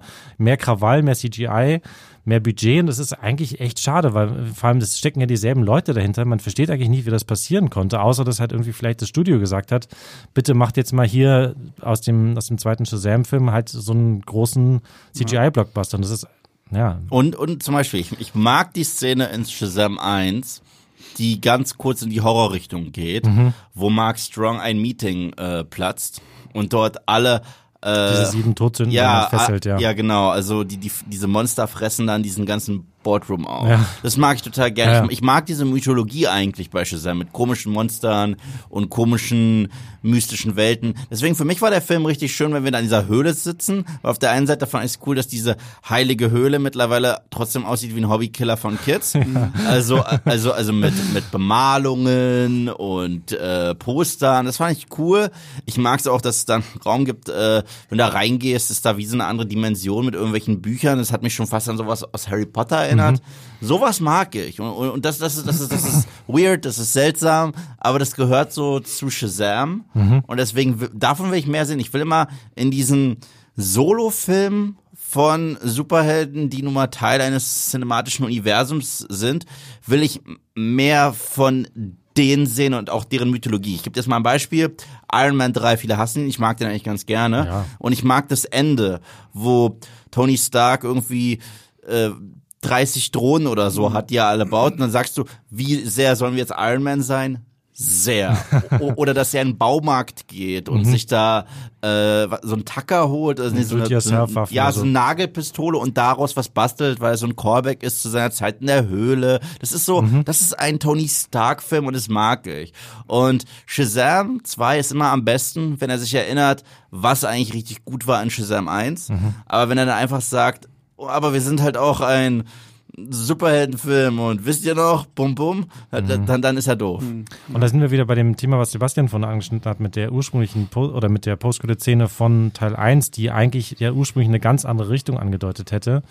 Da gibt es nämlich auch eine Comic-Vorlage, die sozusagen genau das nämlich liefert, wo dann ja diese, diese, diese sechs äh, Kinder im Körper eines Erwachsenen ähm, in so ein fantastisches Reich verschwinden, mhm. wo es da so sieben oder so verschiedene Themenwelten gibt. Es gibt irgendwie so einen Videospielbereich, es gibt irgendwie so, ein, so eine Mischung aus Alice im Wunderland und Zauberer von Ost und es gibt irgendwie so eins mit, mit, mit anthropomorphen Tieren, so wie bei Sumania und es gibt irgendwie so ein Horror-Ding und es gibt irgendwie noch, und noch zwei, drei andere. Und das wäre genau das gewesen, was du gerade, was du gerade so quasi äh, umrissen hast, nämlich was völlig Einzigartiges, was, was es nur bei Shazam geben kann, durch diese, durch diese Verbindung mit, zwischen Magie und diesem Rock of Eternity. Ja, ja. Und was dann eben auch wie so dieses klassische äh, Logikproblem von vielen Superheldenfilmen ausge, äh, äh, sozusagen komplett äh, gar nicht erst aufgemacht hätte. Nämlich, wo sind eigentlich die Justice League, während irgendwie in Philadelphia die Hölle los ist und irgendwie Drachen durch die Luft mhm. fliegen und irgendwelche komischen mythologischen Monster irgendwie die, die Menschen abschlachten. Warum tauchen die da? Wo ist eigentlich Superman in dem Moment oder sowas? Aber ne? das ist ja eh in all diesen cinematischen Universen ja, das Problem. ich aber, meine, wo, wo waren die Avengers, als Tony Stark äh, ja. fast vernichtet wurde oder als Hydra Shield übernommen hat und so. Klar, aber ich meine, das hättest du dadurch halt so komplett umgangen und das ist so ein Gedanke, der mir zum Beispiel durch den Kopf gegangen ist, so, hm, ja, was ist denn jetzt eigentlich, wo sind denn eigentlich alle anderen? Also ich, ich, kann, ich kann nicht sagen, wo Henry Cavill war. ja, und, ja. und vor allem, ich meine, der Film bietet ja diese Möglichkeit, die Julius gerade beschrieben hat, an, weil wir ja irgendwann auf diesem Rock of Eternity nochmal in diesen ich nenne es immer gern den ähm, äh, hier Monster äh, Inc. Raum mit den mhm. ganzen mit tausend Türen und wo du ja eigentlich nur so Easter Egg mäßig so an bestimmten Türen, weil jede Tür führt ja irgendwie in eine andere Dimension und du kannst bei manchen so irgendwie so die Schilder sehen, so ah Warnung hier nicht rein, irgendwie mhm. Spider Monster und keine Ahnung, irgendwie was da alles so dran steht, so wo ich mir denke, hätte man das nicht viel besser einbinden können, weil das jetzt auch so ein bisschen so wieder dieses griechische Mythologie-Ding machen, so. Mhm. Hat für mich bei, bei Wonder Woman. Ja, das wird auch immer so ein bisschen so, als würde man bei Wonder Woman wildern, immer so. Ja. Also, also im, im falschen Revier äh, unterwegs sein. So wie, wieder bei dem, was Yves gerade gesagt und hat. Und da finde ich, hätte man wirklich mehr so dieses Dimensionsding ja. halt mit diesem Mr. Mind ausbauen können oder so wäre wahrscheinlich der mutigere und interessantere Film geworden. So fühlt es sich an, wie du schon anfangs meintest, so, okay, wer weiß, wie viel das Studio da letztendlich äh, dem Regisseur halt da auch reingeredet hat und gesagt, ja, ja, nee, nee, nee, lass mal, lass mal jetzt so machen, weil das muss irgendwie alles passen oder so, ne? Aber je länger ich drüber nachdenke, bisher ist es häufig bei den DC-Filmen, äh, der Fall, dass der zweite Teil innerhalb dieses cinematischen Universums auch nicht mehr so gut klickt. Also ähm, quasi war ja Batman wie Superman das Sequel zu Man of Steel. Ich, ich mag den trotzdem, mhm. aber er ist nicht so gut wie Man of Steel. Der zweite Film von Wonder Woman ja gut, darüber wollen ja, wir gar nicht drüber reden. Ich, ich glaube, die einzige Ausnahme ist The Suicide Squad, ja. weil der erste da so scheiße war. Aber weil es auch, das ist ja auch keine wirkliche keine, Fortsetzung. Keine richtige Fortsetzung. Ja, ja, ja, ist halt ja. gut, da muss man, muss man sehen, was Aquaman 2 macht, aber da gab es ja auch da schon. ja auch schon. Uff, ja. Das, das klang nicht sehr gut. Ja. Birds of Prey war ja dann eh eigentlich die erste richtige Fortsetzung ein bisschen zum Suicide Squad mhm. of Goodford Harley. Und den fand ich auch furchtbar. Nee, so. ich. Und äh, das ist halt so ein bisschen das, das Problem gerade, weil ich finde, äh, das MCU hat mit ein paar Fortsetzungen es geschafft, diese Charaktere einzeln äh, nochmal besser äh, zu beleuchten und auch deren persönliche Mythologie. Ich mag Guardians 2 mehr als Guardians 1. Ich mag Captain America 2, ist mein Lieblings-Captain America-Film. Also, mhm. das, äh, ich mag Tor 3 total gerne. Also, das haben die schon irgendwie besser hingekriegt. Weil wobei früher sich, zumindest. Ja, wobei sich jetzt. Früher, früher. Also, ja, jetzt, jetzt ist Marvel. Äh, ciao. Aber ich meine, unabhängig davon, äh, auf jeden Fall, wie, wie, wie man das jetzt persönlich findet, aber es, es scheint ja so, dass bei Marvel mittlerweile auch so eine gewisse Ernüchterung oder, oder Müdigkeit äh, da einkehrt. Mhm. So jetzt mal ganz allgemein auf die Publikumsreaktion im, im, im Großen und Ganzen schaut, dann ist es so, dass Tor 4 nicht mehr so gut angeno angenommen wurde wie Tor 3, obwohl es derselbe Regisseur ist. Ähm, und dann ist auch so, dass dann ähm, der neue Ant-Man, Quantumania, nicht mehr so gut ankam wie die ersten beiden Ant-Man-Filme, obwohl da der große neue Bösewicht eingeführt wurde und es sozusagen noch mehr Spektakel und quasi fast neue Avengers und sowas versprochen wurde. Ich glaube aber, dass, äh, ich glaube trotzdem, dass Marvel und DC zwei unterschiedliche Probleme haben. Ja. Also, ich Ja, glaube, naja, klar. Ich meine, da muss man sich ja nur anschauen, was, was für ein ähm, ähm, Erfolgsniveau wir hier gerade Ja, ja, sprechen. Ne? Und sozusagen auch für ein generelle Tendenzen sich einfach oder Und wie diese. Universen halt auch auf beiden Seiten aufgebaut ja, ja, sind. oder halt eben noch gar nicht aufgebaut sind. aber ich fand DCs Stärke war es immer, also in diesem DCU, dass jeder Film sich wirklich komplett anders angefühlt hat. Das fand ich war, also selbst die, die ich nicht mag, aber es war also so ein Aquaman, den kannst du ja nicht vergleichen mit Batman wie Superman. Und das kannst du auch nicht vergleichen mit The Suicide Squad. Das kannst du nicht vergleichen mit Shazam oder mit dem ersten Wonder Woman, sogar mit dem zweiten Wonder Woman. Also die sind alles so richtig eigen und ich finde diese eigenständige äh, Filmstrategie, die hat es auch irgendwie äh, spannender gemacht für mich, weil ich bin jedes Mal in eine sehr eigene Welt eingetaucht und wenn es mal einen Gastauftritt gab, parallel, nett, aber ich bin nicht reingegangen wegen diesen Crossover-Sachen. Und ja, ich ja. glaube, das Marvel-Ding ist, ab einem gewissen Punkt wurde jeder Film ein quasi Avengers. Also jeder Film ist ein Crossover-Event. Ja. Und diese Hand hat man jetzt häufig gespielt und es interessiert mich ehrlich gesagt nicht mehr, wie viele Charaktere in irgendeinem Film noch auftauchen. Also mich juckt's nicht mehr. Ich würde mal sagen, wir machen jetzt, wir kommen jetzt zum Fazit Ja. und gehen dann noch mal kurz in den kleinen Spoiler-Teil über. Deswegen, ähm, Yves, als äh, Nicht-Filmstartsgast dieser Runde, äh, darfst du mal anfangen. Was gibst du dem in äh, Das höchste ist aber fünf Sterne, oder? Oh Mensch, äh, willst du sechs Sterne geben oder wie? Nee, nee, nee. Ich, ich, ich bin bei. 0,5 bis 5. Ich bin, ich bin bei zweieinhalb. zweieinhalb. Äh, Wenn ich sehr gnädig bin, drei, aber ich glaube eher zweieinhalb. Ja. Ich denke, bei mir wären es drei. Ja. Ja. Ich, ich schreibe auch die Kritik ich, ähm, für die für Filmstarts. Also ich bin tatsächlich ähm, so zweieinhalb bis drei ist auch sich wahrscheinlich drei. Ich denke, ich so mein mein mein Fazit. Ja. Ja. Also das Witzige ist, ähm, bevor ich in diesen Podcast gekommen bin, war ich bei drei. Jetzt, wo wir drüber geredet haben, bin ich dann auch eher bei zweieinhalb so, weil ich das, das finde ich immer so schön an diesem Podcast, so, weil man halt wirklich so ein bisschen ausführlicher nochmal drüber redet, ähm, Ja, merkt man dann halt doch nochmal so, ah ja, stimmt, ja, das hatte ich schon wieder ganz vergessen und ah, und das.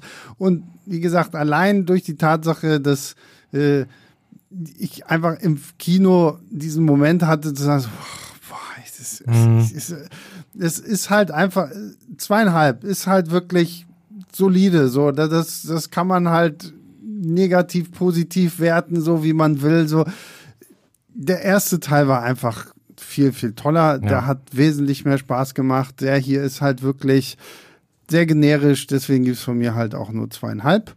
Und damit kommen wir noch mal so ein bisschen. Ich muss übrigens aber dach, ich muss übrigens sagen, ich dachte aber, der Film wird schlechter. Ich dachte, der Film wird schlechter als. als ich hatte gehofft, der wird besser. Ja, ich auch. Nee, also, ich, ich, ich, also ich fand die Trailer-Kampagne zu dem Film sah richtig furchtbar aus. Mhm. Und, und weil so wenig Hype um den Film gemacht wurde, dachte ich, wir steuern da auf eine extreme Katastrophe zu. Das heißt, ich kann diesem Film wesentlich mehr abgewinnen als das, was ich dachte, was Mhm. ich heute kriege. Ich glaube, es liegt aber eher daran, dass ich halt einfach, dass, dass bei Warner jetzt einfach wirklich geschaut wird, was machen wir mit diesen letzten vier Filmen, die wir hier noch haben. Und es scheint so ein bisschen so zu sein, dass die quasi 99 Prozent des Marketingbudgets und, und der Ressourcen und, und der, der, der, äh, der ähm, weiß nicht, der Personal, äh, des Personals in The Flash gießen, um den sozusagen möglichst groß zu pushen und den sozusagen zum, zum, weil die irgendwie an den am meisten glauben oder weil der vielleicht doch wichtig ist für die Zukunft oder was auch immer. Sagst du, Ähm, ja. Aber das wird halt dafür sorgen, dass, dass Shazam wahrscheinlich nicht besonders gut läuft. Ähm, ähm, Blue Beetle außerhalb der USA und Mittel Südamerika, weil es ein Latino-Superheld ist, den hierzulande keiner kennt. Das ist leider, es ist bitter. Ich wünsche dem Film, ich hoffe, der wird gut. Ich freue mich auch auf den, aber ich kann mir nicht vorstellen, dass der, dass der wirklich ein großer Hit irgendwie Aber zum wird. Beispiel Blue Beetle ist auch so ein Ding so, wann sehen wir denn mal endlich was dazu? Ja. Ich meine, dieser Film soll dieses Jahr noch in die Kinos kommen. Wir haben noch nicht Gibt doch kein einmal, offizielles Bild wir haben oder irgendwas? nicht einmal den, den Hauptcharakter irgendwie in, Das ist Miguel, ne? Das aus ist Cobra Miguel Kai. aus Cobra Kai. Ähm, wir haben den noch nicht irgendwie mal im Kostüm gesehen. Wir haben noch nicht mal irgendwie einen Teaser bekommen oder irgendwie was. Also da muss jetzt wirklich mal was passieren, damit ich irgendwie auch ein bisschen Bock darauf habe. Weil überall, auch wenn ich auf YouTube irgendwie erwähne, der Blue Beetle, dann brauche ich nur in die Kommentare gucken. So, ha ja, ha, ein blauer Käfer, total krass. so, warte ich jetzt richtig doll drauf. So, ne? ähm, ja, ja, das wird schwer, den ich- zu verkaufen. bin ich äh, auf jeden Fall gespannt. Und ähm, weil Julius das Marketing schon angesprochen hat, ähm, kommen wir jetzt zum, zum Spoiler-Teil. Und dieser Spoiler-Teil wird uns zu einem gewissen Teil schon vorweggenommen durch einen TV-Spot, der ganz, ganz kurz vorm Kinostart so, ne? irgendwie veröffentlicht wurde. Ähm, in dem, wo, wenn ihr da auch auf YouTube geht und diesen einfach Shazam 2 Trailer, dann ist Wonder Woman da teilweise auch einfach schon in den Thumbnails groß und fett zu sehen, weil man in diesem TV-Spot halt sieht, okay, Gal Gadot als Wonder Woman ist hier nochmal irgendwie mit drin. Wir können jetzt sagen, es ist keine sonderlich große Rolle, es ist halt wirklich nur ein Gastauftritt, der zwar am Ende noch eine große Bedeutung letztendlich hat, aber ist, du merkst halt, okay, wir sind verzweifelt, wir sagen, oh hier, Wonder Woman ist Es auch ist, noch in es ist halt Shazam 2 drin. wortwörtlich ein Deus Ex Machina Moment. Ja, genau. Also, Ja, ja, D DA ex Machina. Ja. ja, stimmt. Obwohl ich sagen muss, äh, ich- wir sind ja im Spoilerteil, oder? Wir sind Ja. jetzt im Spoiler-Teil. Ja. Obwohl es, ich sagen muss, es war ziemlich cool, trotzdem kurz ihre Mucke auch wieder zu hören. Ja, total. Ja, Es ist- da, da, da gehe ich immer drauf. Übrigens Also, eine weitere Parallele zu Black Adam. Das war der einzige Moment, in dem ich irgendwas gefühlt habe, außer Enttäuschung und Wut. Bei Black Adam war der Auftritt von, von Henry Cavill am Schluss in der Postcredit-Szene, weil es halt einfach auch so, das war der einzige wirklich irgendwie so fast schon Gänsehaut-Moment. Und hier ging es mir jetzt eben auch so. Ich bin einfach ein großer Fan von Gal Gadot und von Wonder Woman. Ich Ja. mag auch den zweiten Wonder Woman-Film. Mhm. Ähm, und deswegen habe ich mich natürlich auch umso mehr gefreut, sich hier zu sehen, auch wenn ich das halt eben, ich hatte das sogar schon vorher auch so gerüchteweise gehört, dann hatte ich halt eben auch diesen Trailer schon äh, also gesehen, dass es diesen Trailer gibt zumindest. Den Trailer selbst habe ich mir dann bewusst nicht angeschaut, um nicht nun noch genau zu wissen, was für eine Szene sie auftritt. Und ja, Ich, ich, ich finde es sau lustig, dass das ähm, Shazam die ganze Zeit mit dir flirten will, weil das würden wir auch alle machen. So. und, und, und, das muss, das muss man eigentlich noch dazu sagen. Es gibt noch eine ziemlich witzige Szene davor, wo dieser Moment quasi vorbereitet wird und die gleichzeitig halt eben auch in der ganzen Inszenierung ein, ein, ein Verweis auf diesen Superman-Auftritt Ja. im ersten Shazam ist, weil man nämlich da Wonder Woman nur im Kostüm ohne Kopf sieht die ganze Zeit. Bis zu dem Moment, wo dann auf einmal der Kopf von Jaimon Hounsou dann Ja. statt dem Gesicht von Gal Gadot in dem, in dem, auf dem Wonder Woman Körper sitzt, was ein sehr Das ist ein sehr, sehr weirder Moment, weil du siehst den Wonder Woman Körper und siehst oben aber den Kopf des Zauberers. mit dem, mit dem, Bart. Mit dem Rauschebart und der wilden, der wilden Haarmähne oben, ja. Und aber auch noch mit dem schönen Wonder Woman Diadem drauf, so, wo ich mir auch denke, Jimon Hunzu Ja. muss da sehr viel Spaß gehabt haben, irgendwie diese Klamotte Genau. da. Vielen Dank an Deepfake-Technologie, dass, Yeah. dass sowas, solche Sachen heutzutage möglich sind. aber da bin ich auch, da auch Respekt an David F. Sandberg. Erstens, er ist mega sauer, dass es diesen TV-Spot Ja. gibt. Er ist richtig sauer. Und zweitens, glaube ich, war das auch seine Art und Weise zu zeigen, ja, beim letzten Mal habe ich Hat's bewusst geteased. Mhm. So, ich meine, du siehst ja das Kostüm von Superman, wie er sich hinsetzt, aber du siehst den Kopf nicht. Ja. Und diesmal wollte er wahrscheinlich die Leute erstmal so ein bisschen ärgern. klar, ja. weil, weil das Machen war, Sie das jetzt hier schon wieder? ja, weil das war sicherlich trotzdem Gal Gadot. Also, Nee, äh, ich glaube nicht. ne? Es stand, sogar, stand sogar in den Credits, meine ich, dass da irgendwie Wonder Woman Double oder sowas Okay, oder okay, sowas gut. stand. Ja. Aber, aber es gab dann halt die Belohnung am Ende Ja. so richtig, äh, wo, du, wo sie halt auch noch mal ganz kurz damit spielen, weil du siehst nur ihre Stiefel, einfach da siehst du sie nur von hinten und Du dann hast die Musik. Ja, du hörst die Mucke, aber dann siehst du sie halt richtig. Man hört die Stimme halt eben auch schon. Das ist auch Ja. so eine Sache. Ne? Das ist halt eben, Gal Gadot hat auch einfach so eine unverkennbare Stimme, in der Mhm. Originalfassung zumindest, ähm, dass man auch deswegen sagt, die Wonder Woman in der ersten Szene halt nichts, weil niemand kann sozusagen das so nach, könnte das so Ja, ja, nachmachen.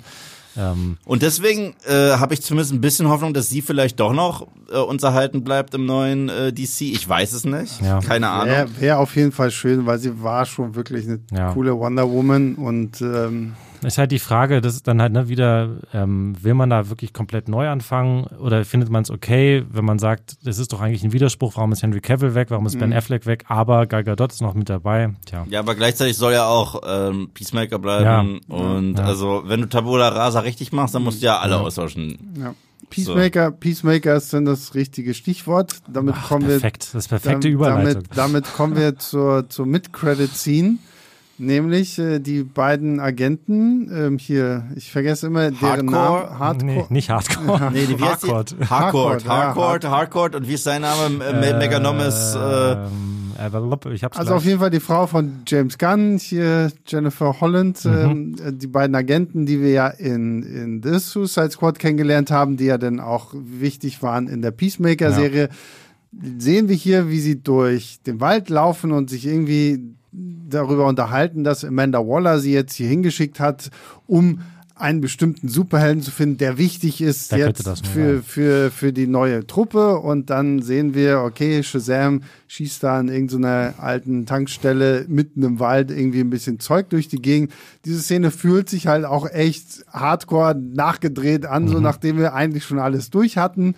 Und ähm, er wird jetzt hier halt für die Justice Society Ja. engagiert. Und dann, ich meine, das fand ich wieder lustig, dass dann so ein bisschen hier ähm, die Thematik losgewesen Ja, ihr habt die Justice League und Justice Society. Ist das nicht ein bisschen komisch, dass hier alles Justice irgendwie ist und so? Und damit scheint ja zumindest so halbwegs bestätigt, dass Shazam noch eine Zukunft irgendwie hat. Ich meine, Das wir, ja- bekommen, das wir ja- bekommen ja eine Waller-Serie. Mhm. Äh, Peacemaker 2 Zweite soll ja auch irgendwie Mhm. noch kommen. Und ich meine, sorry, wie lustig wäre das bitte, Zachary Levi als Shazam und halt Asher, wie heißt er? Asher Angel als Billy Batson auf einmal in dieser R-rated Peacemaker-Serie neben äh, Peacemaker selbst zu Ja. sehen, so würde ich irgendwie lustig Das finden. ist alle, und da wird es, es wird so kompliziert halt eben. Und man kann halt jetzt einfach nur spekulieren, solange bis nicht irgendwie äh, das alles immer veröffentlicht wurde und man genau weiß, was Sache ist. Weil, wie wir schon gesagt haben, Black Adam dürfte Geschichte sein, dann wird man nicht die Justice Society aus dem, aus dem ziemlich unter die Räder gekommenen Black Adam-Film zurückbringen. ich, von denen auch, glaube ich, ja wirklich niemand jetzt ernsthaft Eindruck irgendwie hinterlassen hat. Oder von dem nie, also ich glaube nicht, dass irgendjemand sich wünscht, bringt Hawkman und Dr. Fate und Cyclone und wie heißt der noch? Atom Smasher, Atom Smasher zurück. Ähm, und schmeißt den ein Team zusammen mit, mit Shazam. Ähm, gleichzeitig ist es aber auch so, dass man es nicht komplett abtun kann. Man kann nicht sagen, okay, das, die Szene wurde einfach vor zwei Jahren gedreht, als es noch nicht klar war, dass es jetzt einen Neuanfang gibt. Weil eben Peacemaker und alles, was damit zusammenhängt, wahrscheinlich sozusagen wie so eine Art Bindeglied fungieren wird zwischen dem alten und dem neuen DC. Ähm, also da muss man einfach echt mal abwarten, was dabei rauskommt, ob das, ob Shazam wirklich nochmal, ähm, ob Zachary Levi wirklich nochmal Shazam spielt. Wenn man sich aber auch mal anschaut, ich meine, der ist, glaube ich, Mitte 40, wenn er in, in ein paar Jahren ist er 50 und dann ist auch Asher Angel, äh, äh, doch Asher Angel eigentlich alt genug, um selbst einen erwachsenen Superhelden zu spielen. Braucht man, braucht er kein Kind mehr oder keinen Jugendlichen mehr zu, zu spielen. Ähm, könnte man vielleicht auch einfach austauschen oder sowas dann. Ja gut, das Genau. ist ja bei, ne, dann kriegt halt der Nächste irgendwie die Fähigkeiten Mhm. übertragen und dann ist gut so. Ich meine, der, der Stab des Zauberers ist jetzt wieder repariert worden. Ja. Das heißt, die Möglichkeiten sind jetzt da, dass man halt irgendwann demnächst halt sagt, okay, jetzt gibt's einen neuen Shazam und ein, eine neue Version von Billy Batson. Mir kam die Szene so vor, als hätte James Gunn sie gedreht. Also auch vom Dialog her tatsächlich. Ja, das könnte gut sein. Also Das ist äh, vielleicht sogar irgendwie im Zuge der Peacemaker-Dreharbeiten oder ja, sowas. total. Das, das sag ich ja. Ich es finde, auch in so, einem, in so einem auch generischen Waldstück und Ja, sowas. genau. Ja. Es wirkte halt wirklich auch wie komplett nachgedreht und halt auch einfach so halt hinten rangehängt. Ich, ne? ich fand es ja schon komisch in Black Adam, dass der Film auch kurz unterbrochen wurde, damit auch hier äh, Harcourt äh, ei- ei- eingeführt Economist, das ist der Name. wird. Ja, sorry. Economist, genau. John Economist ist wo, der Name. wo, wo es dann ja auch kurz um die Peacemaker-Truppe ohne Peacemaker ging.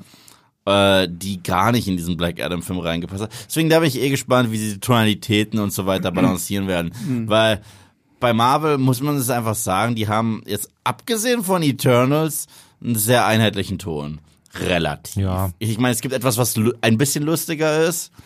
Und, aber sonst, es gibt Ja, diesen groben Marvel-Ton. Stil auf jeden Fall. Aber ja. bei, bei DC gibt es den nicht. Also so gar nicht. Nee. Na gut, weil wir halt auch zig unterschiedliche Filme geführt haben. Ja. Ähm, ja, und wenn wir jetzt schon bei, bei Tönen sind und äh, Atmosphäre und äh, Gags und keine Ahnung was, kommen wir zu Post-Credit-Scene dieses Films. wir sehen tatsächlich Ich hatte erst das Gefühl, okay, haben wir jetzt die gleiche Sequenz wie im ersten Teil? Wir haben auch wieder eine Post-Credit-Scene. Wir sehen Dr. Savannah immer noch in seiner kleinen Zelle. Mittlerweile, die Glatze ist zwar immer noch perfekt, aber hat einen großen Rauschebart bekommen. Und wieder taucht diese kleine Raupe auf, Mr. Mind. Und äh, Savannah sagt auch so, die haben jetzt zwei Jahre lang auf dich gewartet. Du hast erzählt, du hast den krassesten Plan. Und dann sagt die Raupe am Ende auch wieder so, ja, ja, ich muss da noch was vorbereiten gehen und verschwindet dann wieder. So, ja. wo ich mir gedacht habe, okay, erstens, cool, Mark Strong ist tatsächlich für diese Rolle nochmal irgendwie zurückgekommen, für diese zwei Minuten oder wie das da mhm. ist.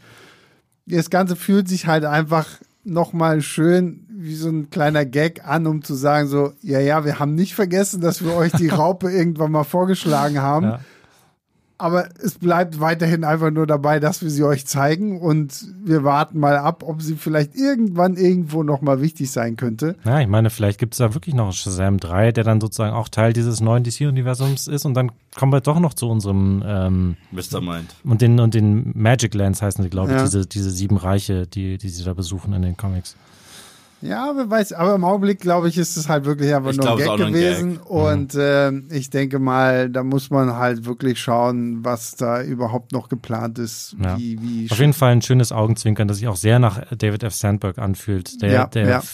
Also das ist bestimmt so ein Ding, was auf seinem Mist gewachsen ist. Ja, und das ist, ist halt auch, ne, genauso wie dieser Wonder Woman äh, Auftritt am Anfang, so, wo wir halt auch nur so, Kopf ist abgeschnitten und wir sehen halt nur den Körper und so, das kann ich mir hier sehr, sehr gut vorstellen, so mhm. dass sie das halt einfach so mit reingesetzt haben.